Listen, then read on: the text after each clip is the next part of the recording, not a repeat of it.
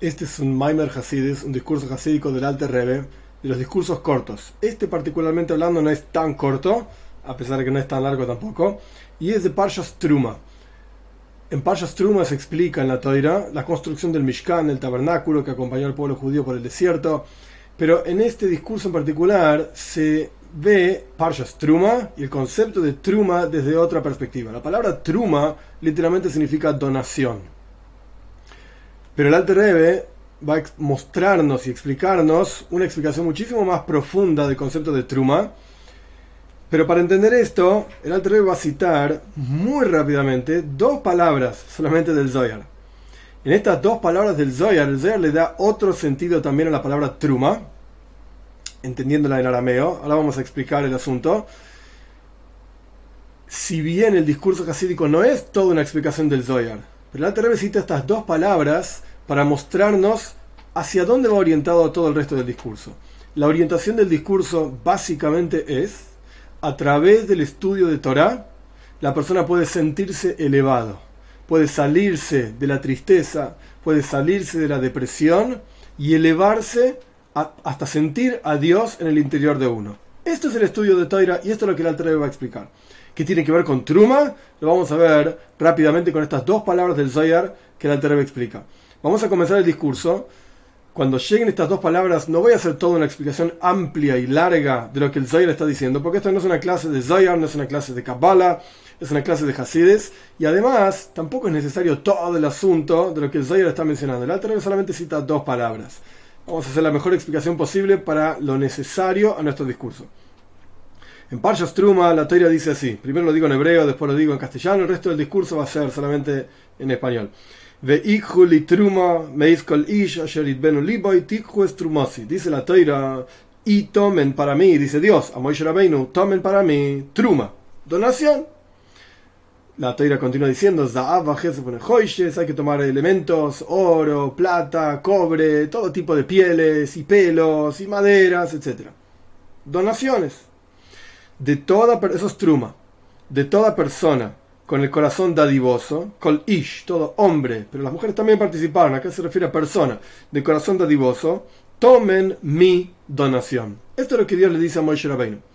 El Alter dice que en el Zoyar está escrito, ¿qué significa la palabra truma? Donación, dejémosla de lado, en ese sentido. Hay otro significado. Trei mimeo.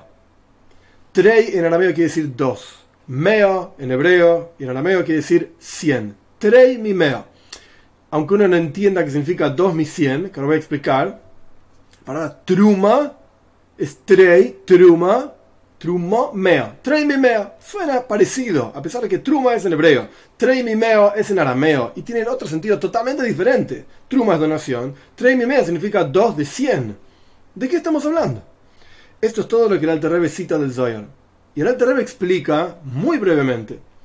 Esto se refiere a trei, que son estos dos, esto se refiere a Torah Torah escrita y Torah oral. Punto. Hasta aquí lo que el Alterrebe cita del Zohar. Todo el resto del discurso es una explicación del Alterrebe al respecto del estudio de Torah y la depresión en el interior de una persona y la alegría, etc. ¿De qué está hablando el Zohar? Tremimeo cuando hablamos de Mea, 100, el Zayar se está refiriendo, si bien no voy a hacer toda una explicación amplia de este tema, no es el momento, no es el lugar, pero el Zayar está hablando de las emanaciones supremas, se llaman Sefirot, Sfiro y emanaciones supremas, son formas en las cuales nosotros percibimos expresiones de Dios. Es como una persona que es padre, es amigo, es hijo, es, puede ser abuelo, puede ser maestro, uno tiene expresiones de uno mismo y uno se muestra y se expresa en diferentes ambientes, aspectos y situaciones de diferente manera. Cuando uno es padre, uno habla de una manera, cuando uno es maestro, uno habla de otra manera y así sucesivamente. Esto es el concepto de una esfera, una expresión divina. Dios expresándose como bondadoso, Dios expresándose como severo, Dios expresándose como Padre misericordioso y así sucesivamente. Nuestros sabios explican en la mística judía hay 10 sefirot, 10 expresiones que Dios eligió que sean de esta manera específicamente. Cada una de estas expresiones a su vez está compuesta por un componente de cada una de las otras expresiones. Entonces, son 10 expresiones y cada una está compuesta de 10 componentes, he aquí el número 100. 100 expresiones. Esto es mea, esto es 100. Trei significa 2. Treimimeo.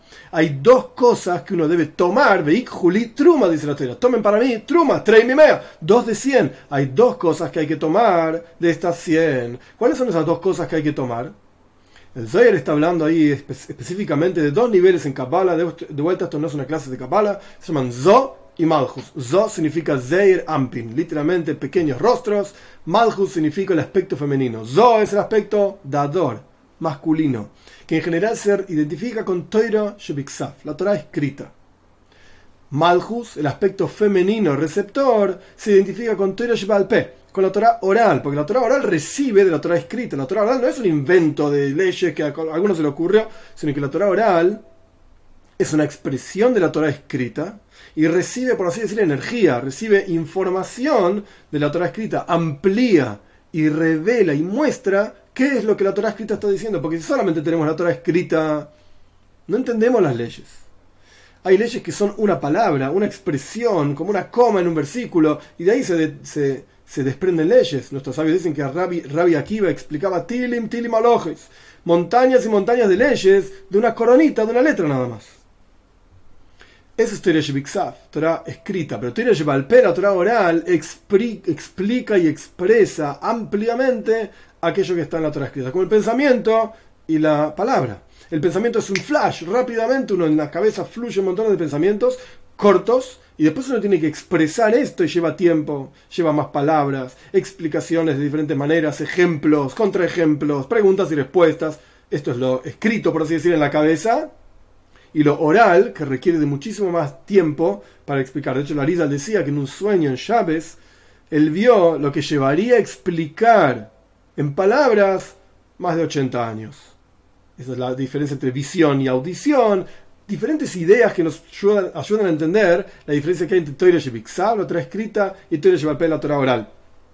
Entonces, Trey Mimeo, dos de 100 significa Zo y Malchus que cuando hay que elevar, esto es lo que dice Zoyar, cuando hay que elevar a Malchus, es decir, cuando hay que elevar a la Torah oral, cuando hay que descubrir a Dios dentro de la Torah oral, no alcanza solamente con Torah oral, con Malchus, con el aspecto femenino receptor, sino que también se requiere elevar a Torah la Torah escrita. Por eso Zo y Malchus son como hombre y mujer, dador y receptor, maestro y alumno, pensamiento y palabra van de la mano, van juntos. ¿Querés elevar a uno? Tenés que elevar a los dos. No puedes separar, entre comillas, la pareja para lidiar con solamente uno de ellos. De hecho, cuando hay problemas de pareja hay que lidiar con los dos. Se necesitan dos personas para aplaudir, dos manos para aplaudir, quiero decir.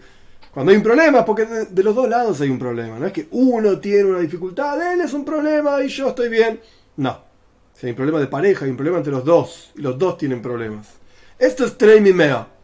Vos querés elevarte, elevar la toira, acercar, descubrir a Dios en la toira, tenés que elevar tanto Toira Shemiksa y Toira Shebalpe. Van de la mano. Esto es lo que dice el Zayar, punto. Y el Alter Rebbe solamente citó dos palabras, Treim y Mea. Esto es lo que quiere decir Truma. De vuelta, se parece en, el lenguaje, auditivamente, se parece Truma, y Mea. Torah escrita, Torah oral. Punto. Tenemos que entender, pregunta el Alter Rebbe. El Alter Rebbe plantea dos partes, digamos, de una pregunta.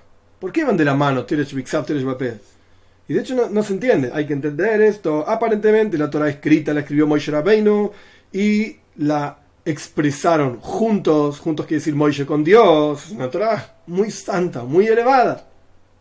Y nos fue entregada a nosotros. Pero la Torah oral fue entregada a nosotros a través de muchas personas. Moishe se la pasó a Yoshua, Yoshua los ancianos, etc. Como dicen nuestros sabios, de toda una cadena de cientos y cientos, miles de años. Uno le pasa al otro, el otro le pasa al otro, y tiene montones de expresiones diferentes. Este se expresa de una manera, este rabino se expresa de una manera, este otro rabino se expresa de otra manera. Incluso hay discusiones entre nuestros sabios cómo se interpreta la toira. Rabbi Akiva dice de una manera, Rabbi Shmuel dice de otra manera, y así sucesivamente. Y aparentemente no se entiende. La Torah, dice el Zoyar, la Torah y Dios son una cosa, están totalmente unificados. La Torah es una expresión de Dios cómo se materializa Dios libre y guarde para llegar hasta nosotros a través de muchísimas personas, hasta que vino de vuelta hasta nosotros, porque uno se la pasa al otro, al otro, al otro, al otro, otro, y hoy agarras un texto y lees el libro. Eso es Toira Shebalpe. ¿Cómo se llega a materializar la Toira, que es una con Dios, es algo elevadísimo, para llegar a nosotros como un libro, un texto, no solamente por el libro y el papel, un texto pasado de persona a persona. Un maestro te enseña de una manera, otro maestro te enseña de otra manera. De hecho, nuestros sabios dicen en el Talmud, en Macois, que no de todas las personas uno tiene el mérito de estudiar, de aprender. Tenés un maestro, conservalo. Y aprendés de esa persona, conservalo, porque evidentemente esa persona es para vos. Esas enseñanzas son para vos. Entonces, ¿cómo llegó la toira desde ser Oray desde ser la toira y Dios es una, están unificados hasta nosotros como algo material, concreto, que una persona puede hablar y se la pasa a otro y el otro habla y dice de otra manera y se la pasa a otro y así sucesivamente? ¿Cómo bajó tanto la toira? Podemos explicar, entonces vamos a tomar la palabra truma, que Zoyar decía, que significa Treimimea, dos de cien, trae escritura oral. La palabra truma en el Treve dice, tiene otro significado. de la palabra harama Harama es leharim, elevar. Truma es una elevación. Cuando la Torah dice Veikuli Truma, tomen para mí Truma, Dios está diciendo un montón de cosas. Por un lado está diciendo tomen una donación. Por el otro lado está diciendo ¿querés agarrarme a mí? Truma, Toira. Tenés que estudiar Torah escrita, Torah oral. Y por el otro lado está diciendo, muchachos, elévense. Sálganse de su mundito y su burbuja de seres humanos pequeños, etcétera, etcétera, elévense. Esto es truma. Y esta es la explicación, vamos a ver todo el discurso, como la Torah explica esta elevación. Y esto es lo que significa el versículo Juli Truma, tomen para mí Truma, es decir, si la persona cae desde su nivel y está triste y quiere elevarse a sí mismo, ¿qué es lo que puede hacer para elevarse? Juli Truma, ¿te caíste? ¿Cómo te elevas? ¿Cómo tomás para, para vos mismo una elevación? ¿Cómo me elevo? ¿Cómo salgo de mi depresión? Cuando la persona ponga en su corazón que Dios reside en su interior y Dios está despierto, su corazón está despierto, está parafraseando un versículo en Shira Shirim, en Cantar de los Cantares. Ani Yeshana yo estoy durmiendo, mi corazón está despierto, mi corazón es el de Él, el de Dios está despierto, es decir, Él rodea todos los mundos, es decir, la expresión infinita de Dios está en todos lados. Cuando la persona ponga en su corazón que esta expresión infinita de Dios está en su interior y se apegue a Dios, entonces va a tener alegría, automáticamente. Porque en general la tristeza es, ¿de dónde surge que una persona está deprimida? Es por la grandeza que él quiere tener una persona piensa que es elevado y grande y sabio y yo soy esto y estudié y logro y puedo, etc. Y si le falta alguna cosa de aquello que quiere tener, yo quiero dinero, quiero salud, quiero alegría, quiero hijos, quiero esto, quiero lo otro, quiero, quiero y quiero y yo puedo porque soy elevado y etc. Pero cuando te falta algo de esto que vos querés, entonces está triste. Y si la persona pone en su corazón que en realidad es la mito y shifluso, y si no pone en su corazón la realidad, la verdad, de que sos un gornish, un nada, frente a Dios, sos insignificante. Dios habló y creó el mundo, y vos hablas, hablas, hablas, y no pasa nada. Y esto es lo que significa en el versículo en Tehilim, en los Salmos 51, Nivze Nimas, si no recuerdo mal, una persona, es el 51, eh, una persona es despreciada a sus propios ojos.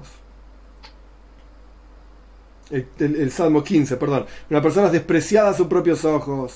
Es abominable. Es decir, mi cuerpo, aquello que me tira abajo, incluso si no hice ninguna transgresión, mi cuerpo no deja de ser abominable, despreciable.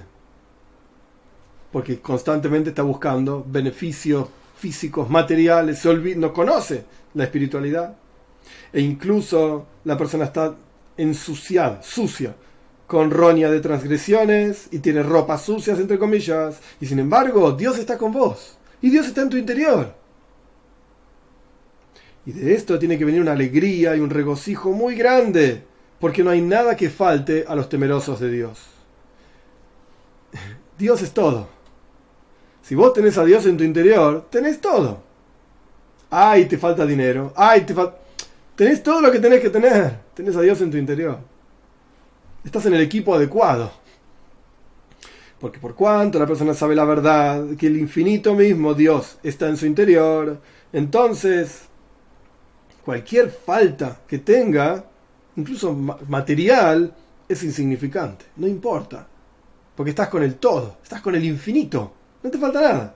Ein No hay nada que le falte a sus temerosos, dice el Salmo. Y todo lo contrario, de esto, tiene que, de, esto tiene que venir una alegría enorme de que yo soy tan pero tan bajo, tan pero tan insignificante, y sin embargo Dios está en mi interior, conmigo. Hoy veis. Esto tiene que generar una alegría enorme. Ahora bien, ¿qué pasa si no sentís esa alegría? Intelectualmente hablando te das cuenta que es así efectivamente, pero no la sentís. Dice en el Zayar, cuando una madera no enciende el fuego, ¿qué tenés que hacer? Tenés que quebrar, quebrarla, partirla. Si vos tenés una leña grande y querés encenderla, no vas a poder. La partís en montones de pedacitos y ahí la vas a poder encender. Es decir, tenés que golpear esa madera hasta que se ilumine.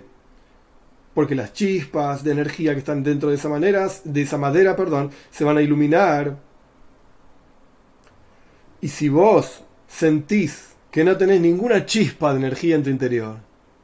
No sentís esa alegría, a pesar de que lo entendés, que a pesar de que sos un pecador y sos un nadie, Dios está con vos, ok, lo entendí, pero igual no siento nada.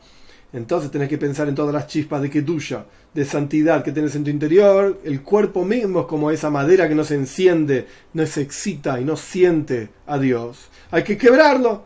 ¿Para qué? ¿Por, romper? ¿Mortificación y ayuno? No, no está diciendo esto. Lo que la Treve está diciendo es, así como cuando quebras una madera, hay chispas de energía en esa madera que pueden encenderse, en tu interior también hay chispas, en tu cuerpo también hay chispas de que tuya, de santidad.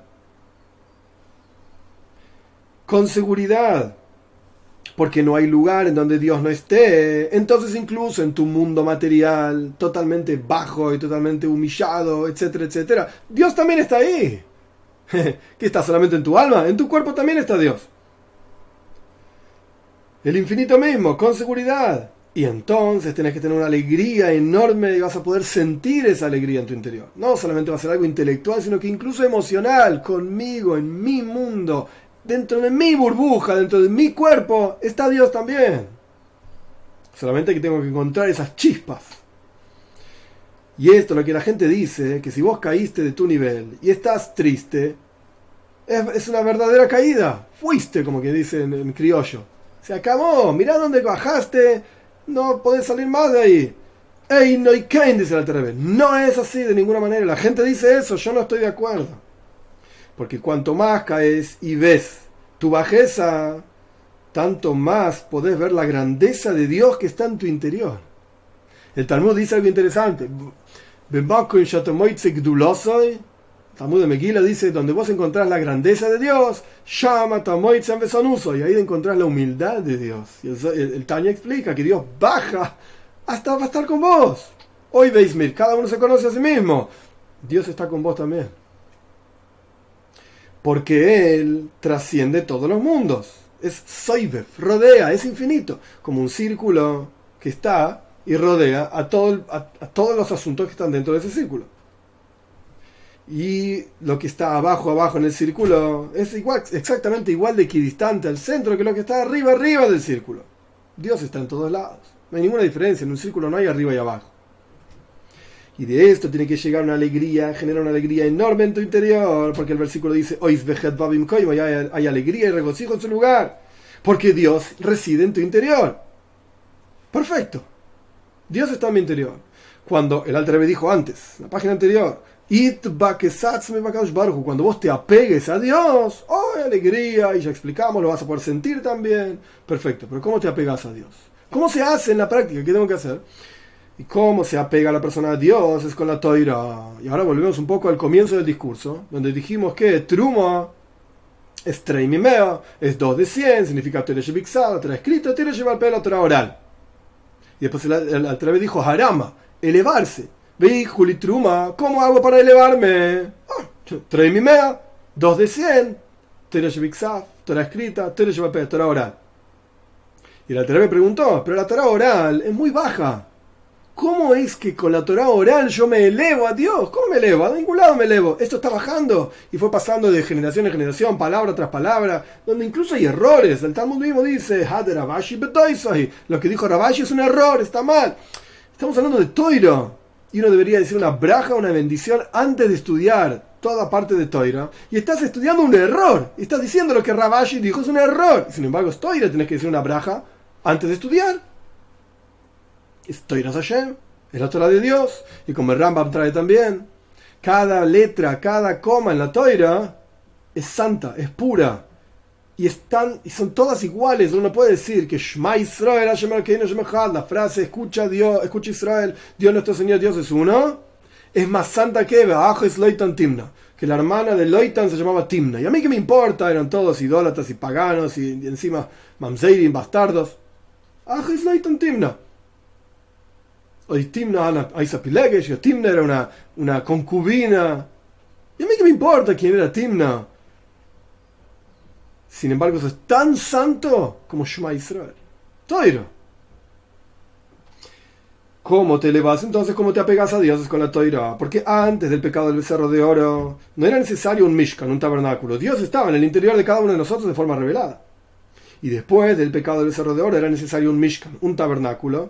Y este Mishkan, este tabernáculo, este templo para Dios es la Toira. En otros lugares se menciona que el templo es cada uno de nosotros.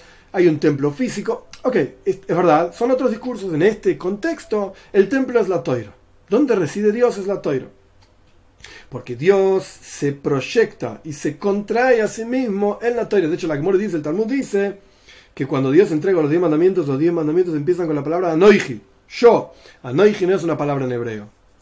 Hay una versión que dice que es una palabra, una, explicación que dice que es una palabra en, egipcio. Pero Anoiji, el Talmud explica en Llaves, Yo a mí mismo, dice Dios, en este escrito me entregué. La esencia de Dios está en la toira. Entonces, ¿qué es el, ¿cuál es el templo? ¿Cuál es el Mishkan en donde encontramos a Dios en la toira?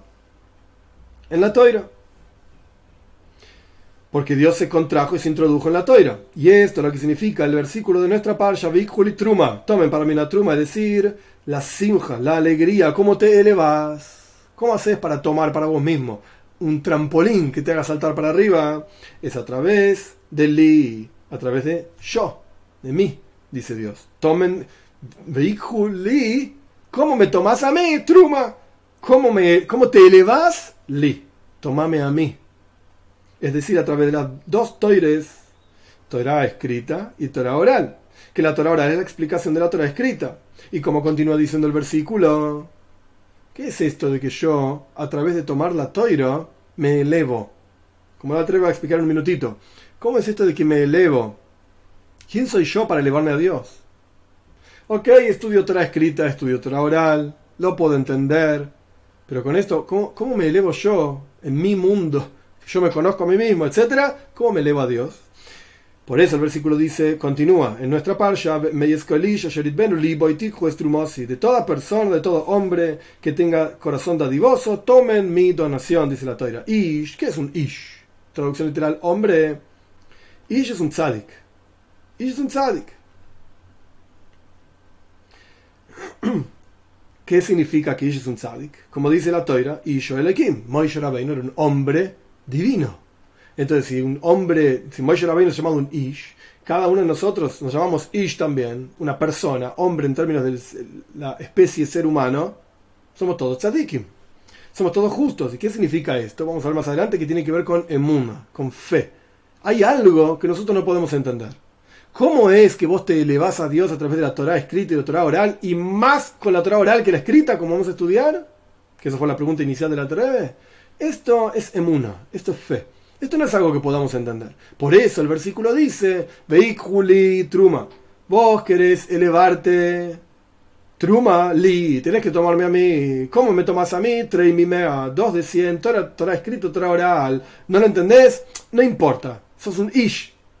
Sos un hombre, me eiskol ish. Esto surge, esta idea de que a través de la toira lo tomas a Dios, es algo que tiene que ver con un ish, con un hombre, con un tzadik. Y tzadik tiene que ver con la fe, como vamos a estudiar.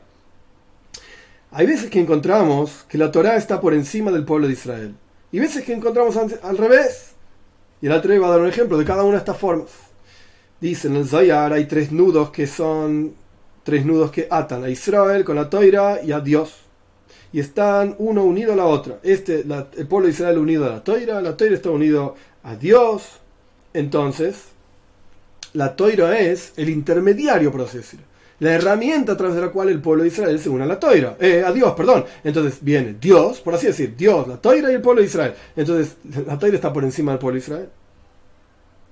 Porque el pueblo de Israel se une a la toira y a través de la toira se une a Dios. Esto es una perspectiva. La toira es superior al pueblo de Israel.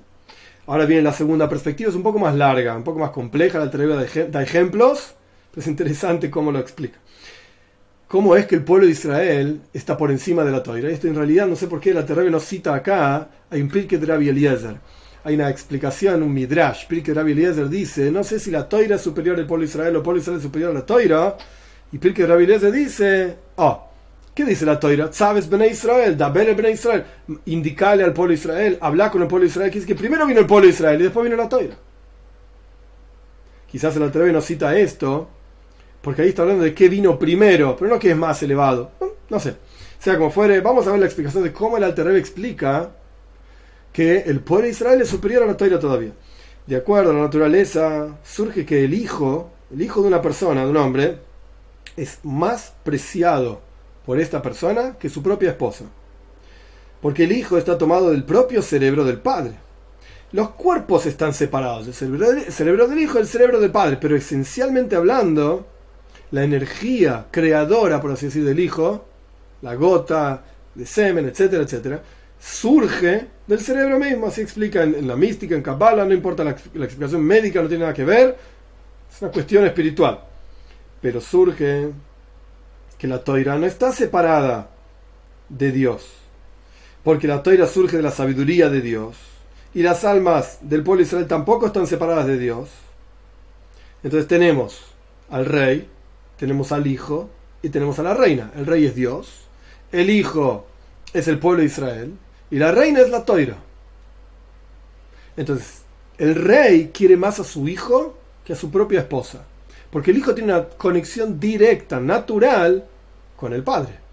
La esposa, a pesar de que uno la quiere mucho, la aprecia, etcétera, esa que es lo principal de la casa, pero por llamarlo de alguna manera, sanguíneamente hablando, no hay una relación directa entre la esposa y el esposo se juntaron, hicieron una familia, al pitoira, de acuerdo a la toira, está todo bien. Pero no son familiares en términos de nacimiento y de naturaleza. Se volvieron familiares. Pero el hijo está naturalmente ligado al padre. Entonces tenemos al rey, tenemos a, a la reina y tenemos al hijo. El rey quiere más al hijo. El rey es Dios. La reina es la toira. El hijo es el pueblo de Israel. ¿Y la reina qué hace? Embellece al hijo y lo limpia y se lo lleva al rey. ¿Y con qué lo embellece la reina al hijo? Lo embellece a través de que lo lava, es decir, lo limpia de todo tipo de suciedad. Esto, esto está representado por los preceptos prohibitivos, 365 mitzvahs lo hace, y lo embellece con preceptos positivos, 248 mitzvot hace, positivas. Y si la persona pone en su corazón que Dios infinito reside en su interior, de esto va a tener alegría y regocijo.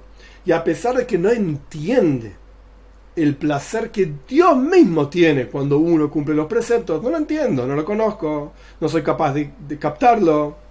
Sin embargo, hoy hay alegría absoluta cuando uno cumple una mitzvah, que es la forma en que la toira, la reina, embellece al hijo al pueblo de Israel con sus preceptos. Pero esto no lo entendemos. ¿Por qué? El versículo dice que el justo vive con su fe. Por eso el, el Alter conectó el versículo de nuestra parsha, parsha struma, de toda persona, ¿quién es el que se tiene que elevar? Toda persona, todo ish. Esto es un tzadik. ¿Qué quiere decir que es un tzadik? Emuna, fe. Conectamos. Ish, tzadik, emuna hombre justo, fe. A pesar entonces de que no entendemos la alegría que Dios tiene cuando cumplimos una mitzvah y cuando la reina, la toira, le acerca al hijo, al pueblo de Israel, al rey, a Dios, a través de los preceptos. El rey tiene una alegría enorme. Lo ve a su hijo limpito, lo ve a su hijo embellecido, con joyas. Este es hermoso, es lindo y el rey tiene placer de esto. ¿Lo entendés? No, no lo entendemos te podés elevar a Dios a través de Torah Shebixat, Torah la Torah escrita, la Torah oral. ¿Lo entendés? No, no lo entendemos. Esta fe es agua viva que fluye y genera alegría a la persona. Porque esta fe trasciende a la Torah. Como dicen nuestros sabios, es mejor un instante de chuva, arrepentimiento y buenas acciones en este mundo que toda la vida en el mundo por venir. Porque la vida en el mundo por venir, ¿qué significa? Que los justos están sentados, como dice el Talmud, y disfrutan del rayo de la presencia de Dios y todo su placer de los justos en el Ganeiden, en el paraíso, es de aquellos que captan, aquellos que entienden. ¿Qué es lo que entienden? Una expresión, una proyección de la presencia de Dios. Algo captable, tanto cuanto ellos pueden entender. Pero el pueblo de Israel está unido a Dios, al Dios infinito que trasciende a la toira. Y acá vemos cómo el pueblo de Israel es superior a la toira. Que dijo la Treve antes, a veces encontramos que la toira es superior al pueblo de Israel. Y a veces encontramos que el pueblo de Israel es superior a la toira. Porque la toira surge de la sabiduría divina y el pueblo de Israel surge de Machshava. Algo Machshava surgió en el pensamiento divino, como está escrito.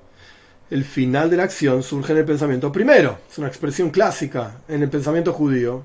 Y esto es como cuando uno desea algo, una casa, por ejemplo. Yo tengo la casa en mi cabeza, deseo tener una casa, pero en la práctica, cuando la casa física está ahí frente a mí, yo tengo la llave y puedo entrar, ahí es realmente que se cumplió lo que yo quería cuando lo tenía en pensamiento no servía para nada. Y todo el proceso del medio. comprar el terreno, conseguir arquitecto, hacer los planos, autorizar los ladrillos, cemento, suciedad, tiempo, etcétera. Todo esto, yo no estoy interesado en nada de eso. Yo quería una casa. Quiero tener una llave en la mano y abrir la puerta y entrar. Ah, pero para eso hay que construir. A mí que me importa la construcción, el cemento y la suciedad y el agua y la arena. No quiero nada de eso. Yo quiero la casa. Soy Maise, el final concreto, lo primero que surgió en el pensamiento. Es decir, incluso una persona que está en un nivel de Soif Mais es el peor que hay, está abajo de todos, el final de todo, el último de los últimos, por el nivel espiritual que tiene, etcétera, etcétera. Ese es Machshavat esto es lo primero que surgió en el pensamiento divino. Está extremadamente elevado frente a Dios. Y por eso Rabbi Akiva dijo, Stoik al respecto de Rabia Akiva, no que Rabia Akiva dijo, perdón, al respecto de Rabia Akiva, el Talmud cuenta que cuando a Rabia Akiva lo iban a matar, los romanos lo mataron arrancándole la piel con un peine de acero. Y nuestros sabios se preguntaron, ¿esto es Toira? ¿Esta es la recompensa de la Toira Rabia Akiva que no dejó cosas sin explicar? Fue uno de los más grandes de la historia. Y así le fue.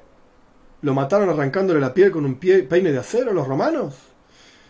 Cuando nuestros sabios preguntaron, la respuesta fue Stoik, cállate. Esto es lo que surgió en el pensamiento divino. Esto es lo que se elevó en el pensamiento divino. No entendemos. Es decir, a través de las pruebas y el sacrificio y la entrega total, uno se eleva en el pensamiento divino, uno se eleva al mundo del pensamiento divino. Pero no es algo que entendemos. Entonces están los tzadikim sentados en el, en el, en el paraíso, percibiendo. Pero todo lo que puedes percibir tiene un límite, de acuerdo a tu capacidad de percepción. Eso es Zivashkina, es solamente una expresión, un rayo de la presencia de Dios. Pero, ¿es la esencia de Dios? No. ¿Cómo te elevas al mundo del pensamiento divino, a lo más elevado que hay, a la esencia misma de Él? Esto es pruebas, sacrificio, la muerte de Rabia Akiva, y cada uno de nosotros en nuestro nivel, etcétera.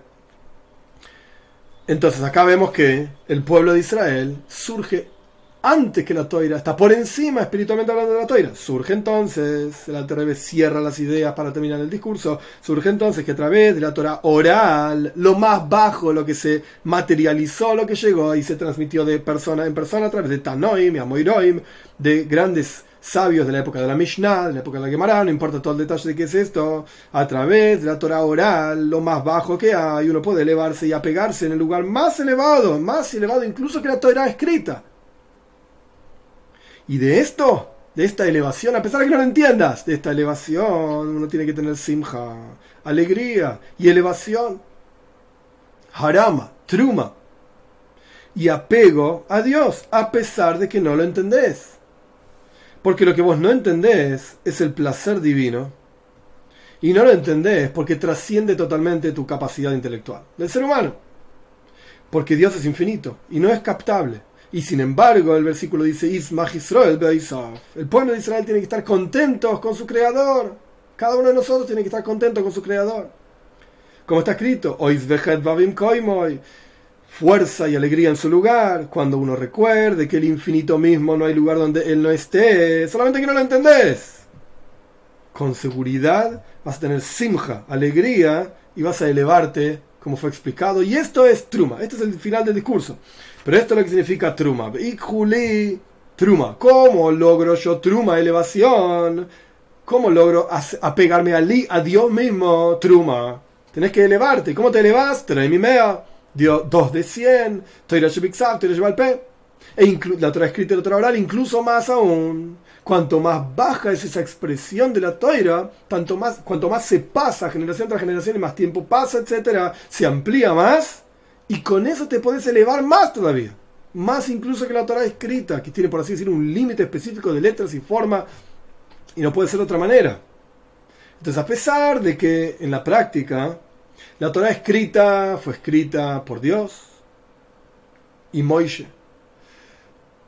y la Torah oral fue pasada generación tras generación por personas de, digamos, muchas personas. Y más aún, Moshe Rabbeinu es incomparablemente superior a cualquier otra persona que puede haber escrito la Torah.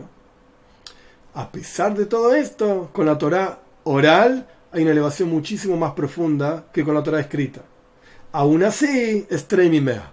Si vos querés realmente elevarte, tenés que tomar ambas juntas, como dijimos al comienzo del discurso, marido y mujer, por así decir, van de la mano tenés que elevar ambas juntas, porque la Torah oral sin la Torah escrita es, una, un invento, no tiene ningún sentido. La Torah escrita sin la Torah oral no se entiende nada, no baja hasta la mente de la persona para realmente entenderlo. Entonces, de Juli Truma, querés tomarme a mí, querés elevarte y apegarte a mí, Truma, tenés que estudiar Torah escrita, tenés que estudiar Torah oral.